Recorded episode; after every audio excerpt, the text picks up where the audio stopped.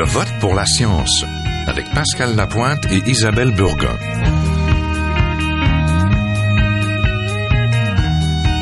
Bonjour à tous. Nous allons parler à cette édition de Je vote pour la science d'une bonne nouvelle qui nous concerne tous, les frais accessoires sur les soins couverts par le régime public qui ne plus au Québec.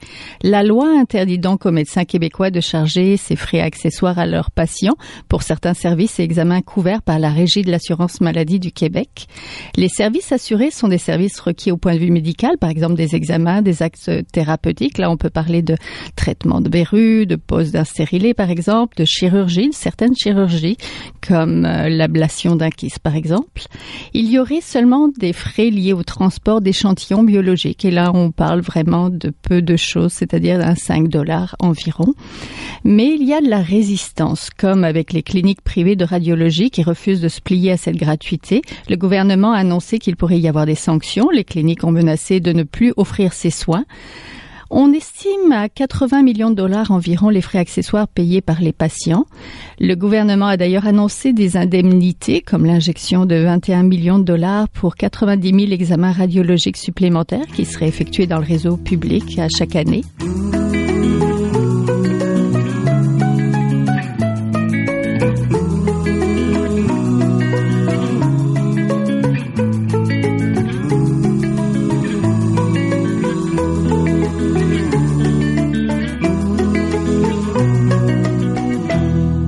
Tout n'est pas réglé. Donc, nous en discutons pour l'instant avec la professeure du département des sciences de la santé communautaire de l'Université de Sherbrooke et chercheur au Centre de recherche de l'hôpital Charles Lemoine, Astrid Broussel. Bonjour. Bonjour Isabelle. Bonjour, vous, vous êtes une experte d'organisation de système de la santé et d'évaluation aussi euh, du système de santé. D'abord, quand on parle de frais accessoires, de quoi en parle-t-on exactement pour que les gens comprennent bien? Mais quand on parle de frais accessoires, en fait, euh, ça dépend dans quelle perspective on se situe. Ok, si on se situe dans une perspective euh, de ministre de la santé ou d'assureur public, on va regarder ce que la loi euh, nous nous impose de faire ou de couvrir. Puis les frais accessoires, c'est tout ce qui devrait être couvert par l'assurance maladie publique, mais qui ne l'est pas ou pour lesquels les médecins chargent certains frais. OK? Dans une perspective de patient, les frais accessoires, en fait, ce qu'on entend, nous, de communément comme frais accessoires, c'est ce qu'on paye quand on a besoin d'avoir des soins de santé et qu'on aimerait que ce soit public. Mais le terme technique frais accessoires fait référence à tout ce qui devrait être couvert par l'assurance maladie, mais pour lesquels les médecins demandent certains frais. En fait, euh, c'est qu'à travers le temps, il y a eu euh, les médecins ont essayé de développer, ont développé une, une médecine qui était aussi à l'extérieur de l'hôpital. C'est-à-dire qu'historiquement, la Régie d'assurance maladie du Québec, puis les cinq principes de, de la loi canadienne de la santé qui structure notre euh, système de santé, qui est à la fondation de notre système d'assurance publique, dit que les, euh, les soins qui sont médicalement nécessaires, qui sont offerts à l'hôpital ou par les médecins, doivent être couverts par la loi ou par Donc, couverts donc, par euh, le Public et gratuit. public gratuit universel. Ok. Avec le temps, il y a eu certaines permissions qui ont été autorisées pour euh, facturer certains frais qui n'étaient pas couverts par la RAMQ. Puis au Québec, les médecins ont été particulièrement créatifs dans l'interprétation de la loi puis dans ce qui était permis. Et il y a tout un système parallèle hors hôpital qui s'est développé avec la facturation de certains frais, certains qui sont officiellement des frais accessoires et d'autres qui sont des frais que les médecins exigent pour offrir certaines interventions qui ne sont pas couvertes par la RAMQ. C'est clair que ces dernières années, il y a eu une évolution historique de la médecine aussi. Quand on a mis en place l'assurance maladie au Québec, c'était beaucoup, on voulait couvrir les soins qui étaient les frais les plus importants. Ok, donc c'était principalement ce qui se passait à l'hôpital. Fait que l'assurance maladie couvre très bien ce qui se passe à l'hôpital. Mais il y a eu une évolution technologique. On a voulu aussi sortir les patients de l'hôpital, fait qu'aller davantage vers des cliniques externes, vers des cliniques privées. La technologie a changé aussi. Là, euh, on fait pas euh, des opérations euh, de la même façon qu'on les faisait il y a 20 ans. Mhm. Avec une nouvelle technologie, fait que pour, euh, on dirait que le marché privé a été plus réactif pour euh, occuper un certain domaine de la pratique médicale. Par contre, je pense qu'il faut vraiment se poser la question, c'est-à-dire régler les frais accessoires, donc les frais illégaux, c'est un c'est une très bonne nouvelle. Puis on peut mhm. souligner cet effort-là que fait le docteur Barrett, que aucun des ministères, euh, ministres de la santé n'avait euh, osé faire avant. Puis même s'il le fait peut-être de mauvais gré, il le fait quand même. Fait qu'on peut souligner cet effort-là. C'est très courageux de sa part. Mais je pense que c'est une première étape parce qu'il faut aussi repenser la couverture euh, d'assurance maladie de façon, il est normal qu'on l'adapte à l'évolution technologique et aux besoins de la population. Oui, c'est ce que disaient certaines cliniques. Quand ils font des échographies, ça leur prend d'acheter le matériel et donc ça prend de financer cette machine et donc ça peut pas être totalement gratuit, d'où ces frais-là qui surgissent. Il y a la question de qu'est-ce qu'on veut s'offrir comme soin, mhm. ok? Puis c'est vraiment une question de pertinence clinique. Donc est-ce que les soins qu'on offre sont tous pertinents? Puis il y a une question de comment on finance ces soins-là. Une fois qu'on a décidé quels soins étaient pertinents, comment on les finance? Puis là il y a deux moyens. Il y a on les paye de notre poche ou par le biais d'assurance privée, ou on les inclut dans la couverture d'assurance maladie publique. L'avantage d'inclure ces soins pertinents dans la couverture d'assurance publique, c'est que c'est un système qui est un système redistributif, qui redistribue les gens, l'argent des gens les mieux nantis vers les moins mmh. bien nantis, et des gens bien portants vers les gens malades. Moins bien portants et les, les plus âgés peut-être. C'est ça. L'assurance euh, privé fait aussi cette forme de redistribution, de redistribuer des gens bien portants vers les gens malades. Sauf que quand on commence à être vraiment malade, il y a toutes sortes d'exclusions qui fait en sorte qu'on nous exclut de la couverture privée mhm. et on n'a pas l'effet de redistribution de revenus euh, des plus riches vers euh, vers les moins nantis. Donc, à l'heure où on se parle, les frais accessoires euh, sont maintenant abolis. Êtes-vous satisfaite de cette décision? Est-ce que c'est une décision moi, je trouve que c'est une très bonne décision. C'est sûr que ça va prendre, par contre, un certain courage à partir de maintenant pour. Euh, c'est sûr qu'il va y avoir des absurdités au niveau du système, des choses qu'on va considérer anormales. Euh, ça fait des années qu'on fonctionne avec un système privé euh, ou de financement privé qui se développe très bien. C'est sûr que du jour au lendemain, de revenir à la loi principale et abolir les frais accessoires, ça va créer beaucoup de mécontentement et ça va créer certaines situations absurdes. Fait qu'il va falloir les s'ajuster au fur et à mesure et trouver des solutions. Oui. Qu'est-ce que ça va concrètement changer dans notre service de soins publics? Ce que ça va changer, ben, je pense que c'est de réasseoir les principes de la loi canadienne, qui ont, les systèmes universels de santé sont euh, les systèmes qui sont les plus efficaces et les plus efficients en termes de santé des populations. Mhm. Euh, il faut comprendre que les euh, les populations au niveau mondial sont en meilleure santé quand on instaure un filet social. Puis c'est pas juste le système de santé, mais c'est aussi d'avoir des systèmes de redistribution, euh, d'assurance chômage, d'aide à l'emploi, d'éducation, etc. Mais le système de santé est un des gros morceaux de ce filet social qu'on instaure. C'est sûr que de réaffirmer le caractère public du système de santé pour qu'on n'ait pas d'obstacles financiers quand on est malade, c'est une très très bonne nouvelle. Il va y avoir aussi un besoin d'évaluation, comme vous l'avez dit, de ces soins-là, de cette couverture. Qu'est-ce qui va être acceptable et qu'est-ce qui va pas l'être finalement? Est-ce qu'il n'y a pas un travail à faire aussi pour justement des gens qui évaluent le système de santé? C'est clair que d'ajuster la couverture publique pour élargir les soins, comme je l'ai dit précédemment, le système de santé a, changé. Mhm. Les besoins de la population changent aussi. On a une population qui est vieillissante. On veut pouvoir les maintenir à domicile. On veut offrir des soins qui soient pas toujours à l'hôpital, mais qui peuvent être offerts en dehors de l'hôpital. Mais on veut aussi maintenir les principes d'accessibilité du système de santé. Donc il faut qu'on réfléchisse à la façon dont on couvre les soins pour élargir la couverture publique. C'est clair que c'est fondamental et c'est clair que quand on, on met en place cet exercice-là, il faut se prononcer sur la pertinence puis sur les mhm. modalités de financement. On a des organisations au Québec qui permettent de se prononcer sur ces éléments-là. On a l'INES, dont c'est le mhm. mandat. Euh, ce que c'est L'Institut national d'excellence en santé. Mhm. Euh, qui est un organisme public dont c'est le mandat de conseiller le gouvernement et le ministère de la Santé sur ce qui est couvert ou non. Donc, on pourrait tout à fait confier ce mandat-là à l'INES euh, et, et, on a l'expertise pour le faire. Puis, il y avait le commissaire à la santé et au bien-être mhm. qui existait, qui avait aussi cette fonction-là et c'était très intéressant parce qu'il avait une indépendance par rapport au ministère de la Santé, ce que l'INES n'a pas. Donc, il pouvait formuler des jugements qui étaient... Euh, donc il avait une fonction de vigie par rapport à ce qui se passait au niveau du système de santé. Des recommandations. Donc vous, vous êtes experte en évaluation et amélioration du système de santé. Vous intéressez au mode de rémunération des médecins. On pourrait dire que les frais accessoires, c'est une forme de rémunération indirecte. Euh, Est-ce que vous avez eu un appel donc du commissaire santé et bien-être pour vous y intéresser? Comment se porte, parce que là aussi c'est un autre dossier d'actualité, comment se porte ce, euh, la rémunération des médecins et est-ce que ça va les pénaliser dans quelque chose le fait que ces frais accessoires n'existent plus? Euh, c'est sûr que les frais accessoires, ça permet de financer une partie euh, de la rémunération, une partie des infrastructures aussi. C'est sûr qu'on a mis en place des cliniques avec des appareils technologiques qui sont coûteux. Euh, les frais accessoires ou les frais qu'on paye directement permettent de payer ces, cette infrastructure. Euh, puis ces cliniques sont gérées aussi par des médecins. Donc ce sont pas forcément des cliniques à but non lucratif. Là, il peut y avoir une marge qui est une marge financière dégagée. Et c'est clair que dans ce cas-là, ça revient euh, dans le, le pool de rémunération euh, des médecins.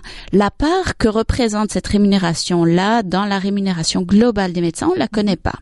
OK parce que j'imagine qu'ils font des déclarations d'impôts comme tout le monde puis qu'on pourrait le savoir de cette façon-là, mais euh, la régie d'assurance maladie paye la part publique de la rémunération des médecins, mais tous euh, les, les, les revenus qui pourraient découler d'autres euh, pratiques hors RAMQ, que ce soit illégal ou légal, ben à ce moment-là, on ne la connaît pas, cette part-là.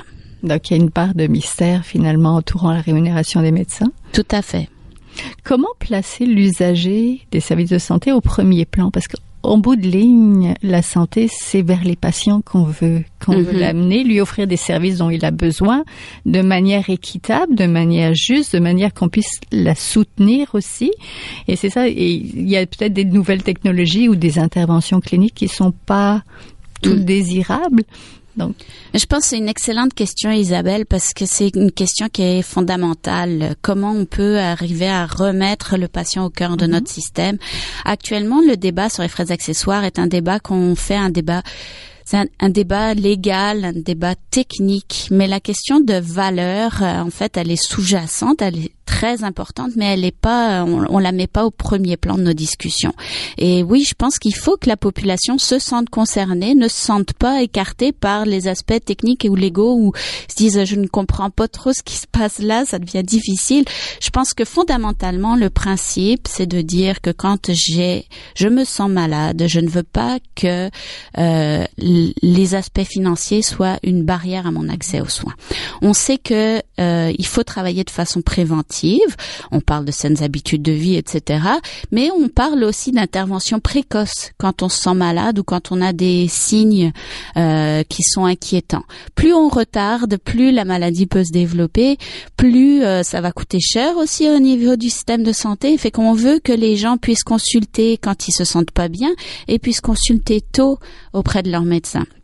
Fait que je pense que pour les, le message pour les gens, c'est n'hésitez pas à faire valoir vos droits, à réclamer cet aspect de gratuité pour des soins qui sont nécessaires. C'est un principe qu'il faut qu'on défende collectivement. Donc il y a des freins à éliminer finalement à l'accès à la santé. Tout à fait. Quand on regarde les indicateurs en termes de performance du système de santé, le Québec est plutôt mauvais enfant pour euh, tout ce qui concerne l'accessibilité. Euh, et c'est notre faiblesse depuis des années. Et la- l'accessibilité financière est une des dimensions. Je vous remercie beaucoup. Donc, on était en compagnie de la professeure au département des sciences de santé communautaire de l'Université de Sherbrooke et chercheur au Centre de recherche de l'hôpital Charles Lemoyne, Astrid Broussel. Merci. Merci Isabelle.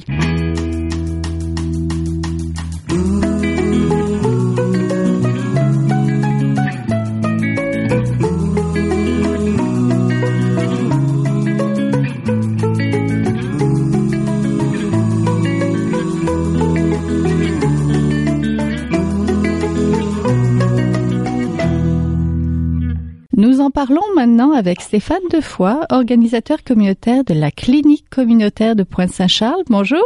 Oui, bonjour. Le gouvernement a pris la décision d'abolir les frais accessoires. Quelle a été sa motivation euh, pour agir dans ce sens? Oui, ben il faut euh, il faut dans un premier temps rappeler que euh, le ministre Barrette, le ministre de la Santé et des Services sociaux, euh, a décidé d'abolir les frais accessoires euh, le 26 janvier dernier. Mais il faut comprendre que c'est de, de, nombreuses années de pression, de pression populaire, mais aussi de de groupes, de partenaires euh, qui euh, qui avons le même discours depuis bon nombre d'années pour dire euh, écoutez ces frais là il y a, y, a, de l'application qui est de manière abusive et il faut il faut les il faut les cesser. Alors il y a eu de la pression, il y a des recours collectifs aussi qui, qui sont en justice. je crois que tout ça fait en sorte que ça a fait monter la, la, la, la pression et ce qu'on a constaté en septembre dernier, c'est que le ministre Barrette euh, n'avait plus vraiment le choix d'agir à ce niveau-là. Oui, vous vous mobilisez donc depuis longtemps contre les frais facturés aux patients pour des soins couverts par le régime d'assurance maladie. Pourquoi vous êtes, en tant que clinique communautaire, pourquoi vous mobilisez contre euh, ces frais-là? Oui, ben ça fait plus. Écoutez, euh, moi, ça fait trois ans euh, que je travaille à la clinique communautaire, mais mon, mon prédécesseur euh, travaillait déjà sur ce dossier-là. Donc, c'est pour vous dire là que nous, c'est fait facilement depuis 2010, euh, donc euh, presque maintenant sept ans ou même sept ans qu'on travaille sur la question des frais qui sont facturés lors de consultations médicales. Et euh, c'est parce que euh, à une certaine, ben, autour des années 2010 ou même avant, il y a plusieurs personnes du quartier Pointe-Saint-Charles ou même euh, de l'extérieur du quartier qui nous ont interpellés parce que euh, ils se faisaient facturer ces frais-là dans lorsqu'ils allaient consulter un médecin en clinique médicale et ils ne comprenaient pas pourquoi ils devaient payer euh, autant d'argent, euh, d'effrayer autant d'argent de leur propre poche, alors que le système est supposé d'être un système de santé public et mhm. universel.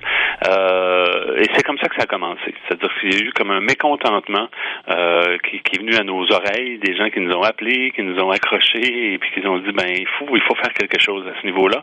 Et c'est un comité, nous, on a un comité qui s'appelle le comité de lutte en santé, qui travaille sur toute la question de l'accessibilité aux soins, qui a pris en charge le dossier. Quel genre de frais étaient facturés? Quel, quel genre de soins? Ah, il y en a de toutes sortes. Hein. Euh, et ce qu'il faut comprendre, ce que, ce que vos auditeurs doivent comprendre, et ça, on n'arrête pas de le dire parce que on reçoit, on reçoit de nombreux appels de gens qui pensent que depuis le 26 janvier, il n'y en a plus de frais mm-hmm. parce qu'ils vont à la clinique médicale. Ce qui est faux, parce que c'est l'abolition des frais accessoires. Malheureusement, nous, on, est contre les frais accessoires, mais on est contre toute forme de frais qui sont facturés. Mais malheureusement, il y a des frais qui ne sont, euh, en fin de compte, il y a des services plutôt qui ne sont pas couverts par l'assurance maladie. Ça fait, euh, c'est les associations de, médecins euh, qui, qui, ont, qui ont fait des négociations depuis ça fait de nombreuses années de ça. Alors, il, il reste encore quand même des frais qui sont non couverts par la par le régime public. Et euh, les gens pensent que à partir du 26 janvier, après, euh, voilà, c'est terminé, on n'a plus besoin de débourser. Malheureusement, c'est pas le cas. Les fameux frais, je vous donne un exemple, les fameux mm-hmm. frais administratifs pour euh, compléter, remplir toutes sortes de formulaires, que ce soit un billet de médecin euh, pour un problème de santé, pour une absence au travail, que ce soit le formulaire de la Société de l'assurance automobile du Québec qui doit être euh, complété par un médecin.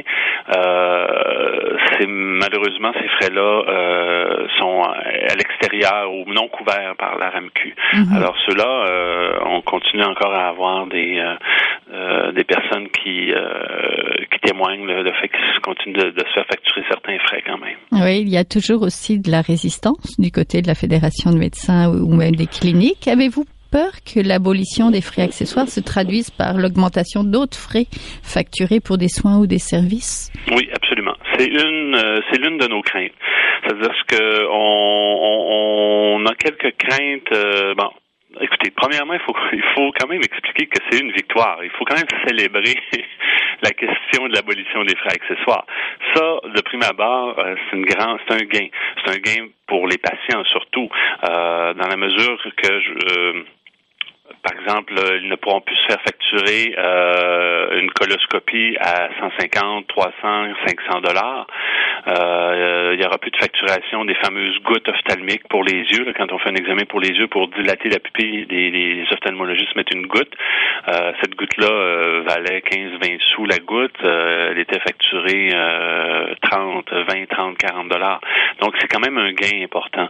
ça, il faut le souligner.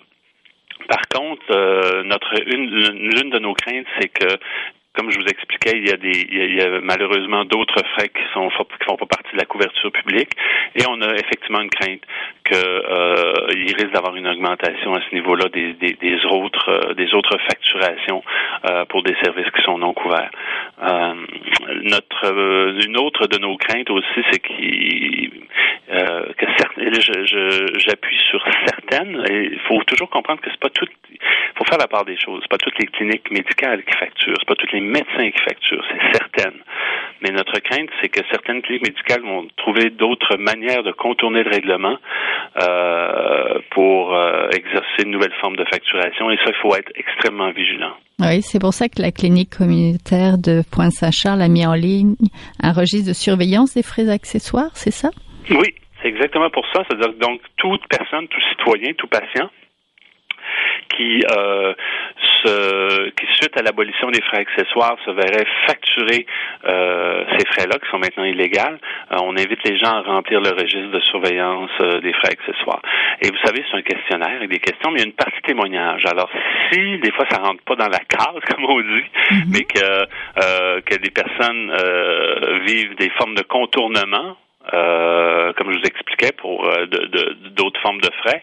Ils peuvent remplir également le, le registre. Euh, il y a une partie témoignage et on les épluche là, régulièrement, les, les, les, les gens qui remplissent le registre. Euh, parce que pour la question des frais accessoires, ce qu'on veut faire ou des modes de contournement, c'est qu'on va les dénoncer. Il faut aussi rappeler qu'on avait un ancien registre qu'on a fermé suite à l'abolition des frais accessoires. Fait on en a créé un nouveau pour mettre l'emphase sur les frais accessoires, mais les patients qui continuent de se faire facturer d'autres frais que je vous expliquais qui ne sont pas dans la couverture publique mhm. peuvent toujours néanmoins remplir le registre. Nous, on fait une compilation de données et euh, l'idée, c'est de démontrer l'ampleur de la situation. Oui, de la situation. Donc, mais concrètement, les frais normalement sont abolis. Ça, ça aura quel effet? Ça a quel effet pour le patient? Parler de des frais accessoires. Hein, oui, oui, toujours, toujours. Ben, c'est un effet positif parce que dans la mesure où euh, il y a certains actes euh, qui, qui, qui, sont maintenant dans la couverture publique, euh, je vous en nommer quelques exemples. Euh, vous savez, là, euh, je vous en donne un bien concret. Là. Mm-hmm. euh, je, un patient va voir son médecin de famille. Euh, il y a des antécédents de cancer, euh, par exemple, au, au, niveau de, de, ses parents ou dans sa famille. Euh, là, le médecin lui dit, ben, hmm, euh, peut-être tu devrais aller faire une coloscopie parce que tu as des problèmes au niveau, je sais pas moi, au niveau de la digestion, des choses comme ça. Alors, là, il faut aller voir un gastroentérologue. et dans le cas de, de faire une coloscopie en milieu hospitalier, c'est toujours gratuit hein, en passant, mais les temps d'attente sont de deux, trois ans là, dans certains cas. Alors, les gastroentérologues proposent à leurs patients d'aller dans leur clinique. Et là, mhm. c'était de l'ordre de 3 à 500 dollars pour une euh, pour une colonoscopie que devait débourser le patient. C'est énorme. C'est des montants euh, que c'est pas tout le monde qui ont les moyens de, de, de se payer ces montants-là. Euh, c'est pour ça qu'on disait qu'avec la question des frais accessoires, ça créait un système de santé euh, à deux vitesses. Hein? Un pour les personnes qui ont les moyens de d'aller dans les cliniques et de se payer des examens, puis ceux qui n'ont pas les moyens puis qui attendent des années pour avoir accès euh, au même service. Alors, ça a quand même un impact euh, positif pour euh, pour les patients.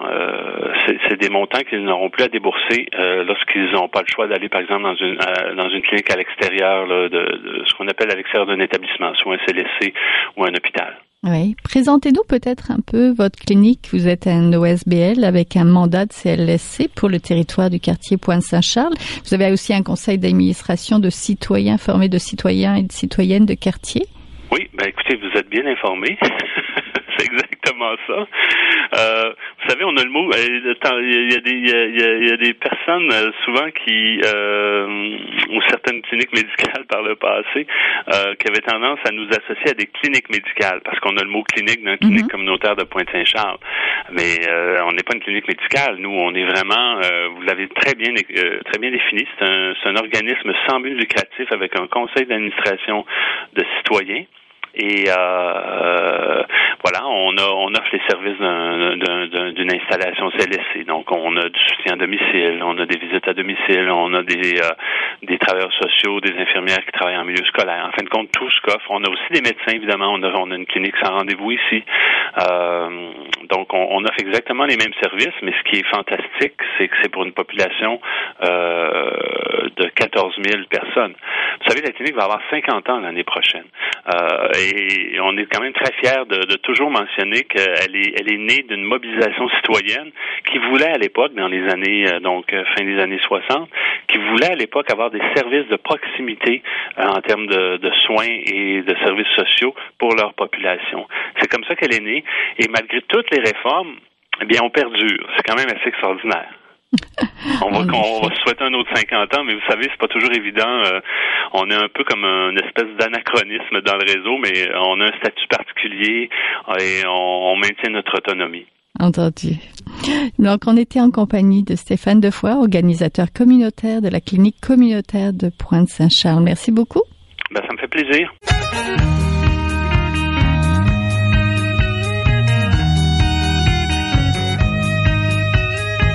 C'est tout pour cette semaine. Je vote pour la science c'est une production de l'agence Science Presse avec Radio VF. Au micro Isabelle Burgia. À la régie Daniel Fortin. Vous pouvez réécouter cette émission à l'antenne de Radio VF ou toujours en podcast sur le site de l'agence Science Presse ou nous suivre sur vos réseaux sociaux préférés. À la semaine prochaine. Jin Hua est un chercheur typique de ceux pour qui les progrès de la bioinformatique ont préséance sur le sens biologique pour qui la grosse science constitue la seule logique. On y parle de génome, de transcriptome et de spliceosome, de traductome, de protéome et de foldéome, de kinome, de protéasome, mais pas du glaucome de Guillaume, de signalosome vers les lysosomes, et puis E.T. Des milliers de candidats qui montent et qui descendent en fonction du stimulus duquel ils dépendent. Pendant que Docteur Roy en ses résultats et avec son accent chinois, il